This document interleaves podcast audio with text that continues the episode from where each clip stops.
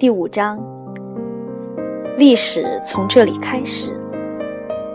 你一定不会忘记自己生活中发生过的大事，而且也可以从爷爷奶奶或者爸爸妈妈那里听到发生在他们生活的那个年代的大事。你的爷爷奶奶跟你一样，也有父母和祖父母，还有曾祖父母。也许你的曾曾曾祖父母生活在华盛顿总统统治的时代，而你的曾曾曾曾曾祖父母生活在凯撒大帝统治的时代。虽然你的或我的或他的这些祖先在很久很久以前就去世了，但是发生在他们生活的那个时代的故事，则被人记载在书上。这些故事就是我们所说的历史。公元一年是指耶稣诞生的那一年，而不是指地球诞生的那一年。你现在知道距离公元一年已经过去多少年了吗？如果你知道今年是哪一年的话，当然就很容易算出答案。可以计算一下，如果耶稣活到现在会有多少岁呢？你肯定已经计算出来了，有两千多岁。这听上去太漫长了。我想你肯定见过或者听过一些活了一百多岁的人。我们假设一下，有二十个这样的人，他们每个人都活了一百岁。从公元一年开始，第一个人活了一百岁后死掉了，然后第二个人出生了，他也活了一百岁后死掉了。就这样，当第二十个人活了一百岁死掉之后，两千年就过去了。这样一想，你就不会再觉得两千多年是很漫长的了。人们在耶稣诞生之前，将所有的时间后面都加上 B.C. 两个字母，B.C. 代表公元前。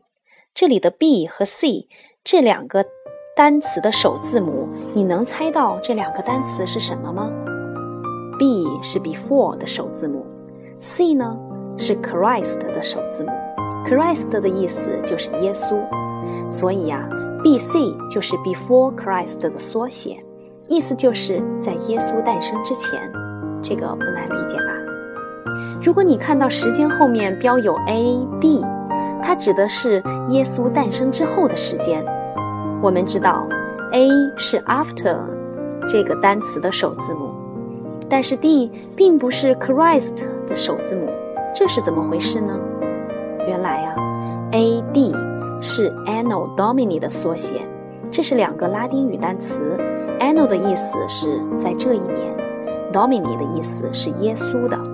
这两个单词连在一起，意思是指在耶稣诞生的这一年。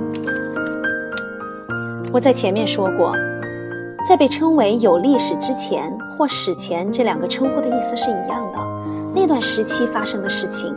我们只能靠猜测去了解，而那些被人们记录下来的不用猜测的事情，便是我们所说的历史。大多数人都认为，最早的而且基本可以确信的历史源于北非和中东。为什么他们会这样说呢？早在几千年前，就有人写下了他们的故事。在这个世界上，生活在不同地域、不同时期的早期文明人都发明了属于自己的文字。这是一件很有意思的事情。楔形文字的发明者是中东地区的古代人，象形文字的发明者则是埃及人。印度人在几个世纪之前便开始用梵文记录历史。在遥远的中国、努比亚和中美洲人也发明了属于自己的文字。在地中海有一个克里特岛，它位于埃及和希腊之间，生活在那里的人也有自己的文字。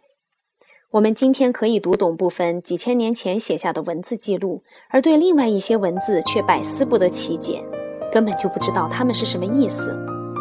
你觉得我们对早期文明中的哪些部分会有比较深刻的理解呢？是能够看懂的部分，还是不能看懂的部分呢？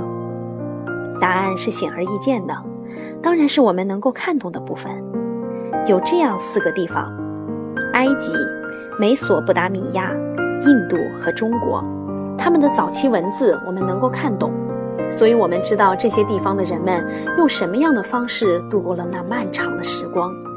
而我们不太理解努比亚，中美洲和克里特的文字，所以我们难以知晓这些地方在很久以前发生的事情。最让人感兴趣的是，从那些能够读懂的历史中，我们到底明白了些什么？我们知道，这是四大文明古国的发源地都在河谷。埃及沿尼罗河河谷而建，美索不达米亚则是发源于底格里斯河和幼发拉底河的河谷。这两条河流在前面的故事中都已经提到过。我们现在来认识两条新的河流：印度河和黄河。印度河流域是古印度的发源地，而黄河流域则是中国的发源地。为什么叫黄河呢？答案很简单，因为黄河水中含有大量的泥沙，河水浑浊，看上去呈现出土黄色。土黄色。这些古文明的发源地之间虽然隔着遥远的距离，但是生活在不同地方的人却做了许多相同的事。你不用感到惊讶。虽然你没有去过非洲、印度和中国，但是你完全可以猜到那里的孩子对游戏的喜爱程度和你是一样的。他们的妈妈也负责做饭，诸如此类。生活在古代的人们也会在不同的地方做着相同的事情。人们喜欢住在河谷，因为那里的植物生长得很快，动物也有足够的水可以喝，河里也有种类丰富的鱼可以食用。在埃及、美索不达米亚、印度和中国，早期的人都是沿着河流居住。后来，居住在这些地方的人越来越多，越来越密集，城镇就这样产生了。再后来，人们开始建造小船，然后建造大船。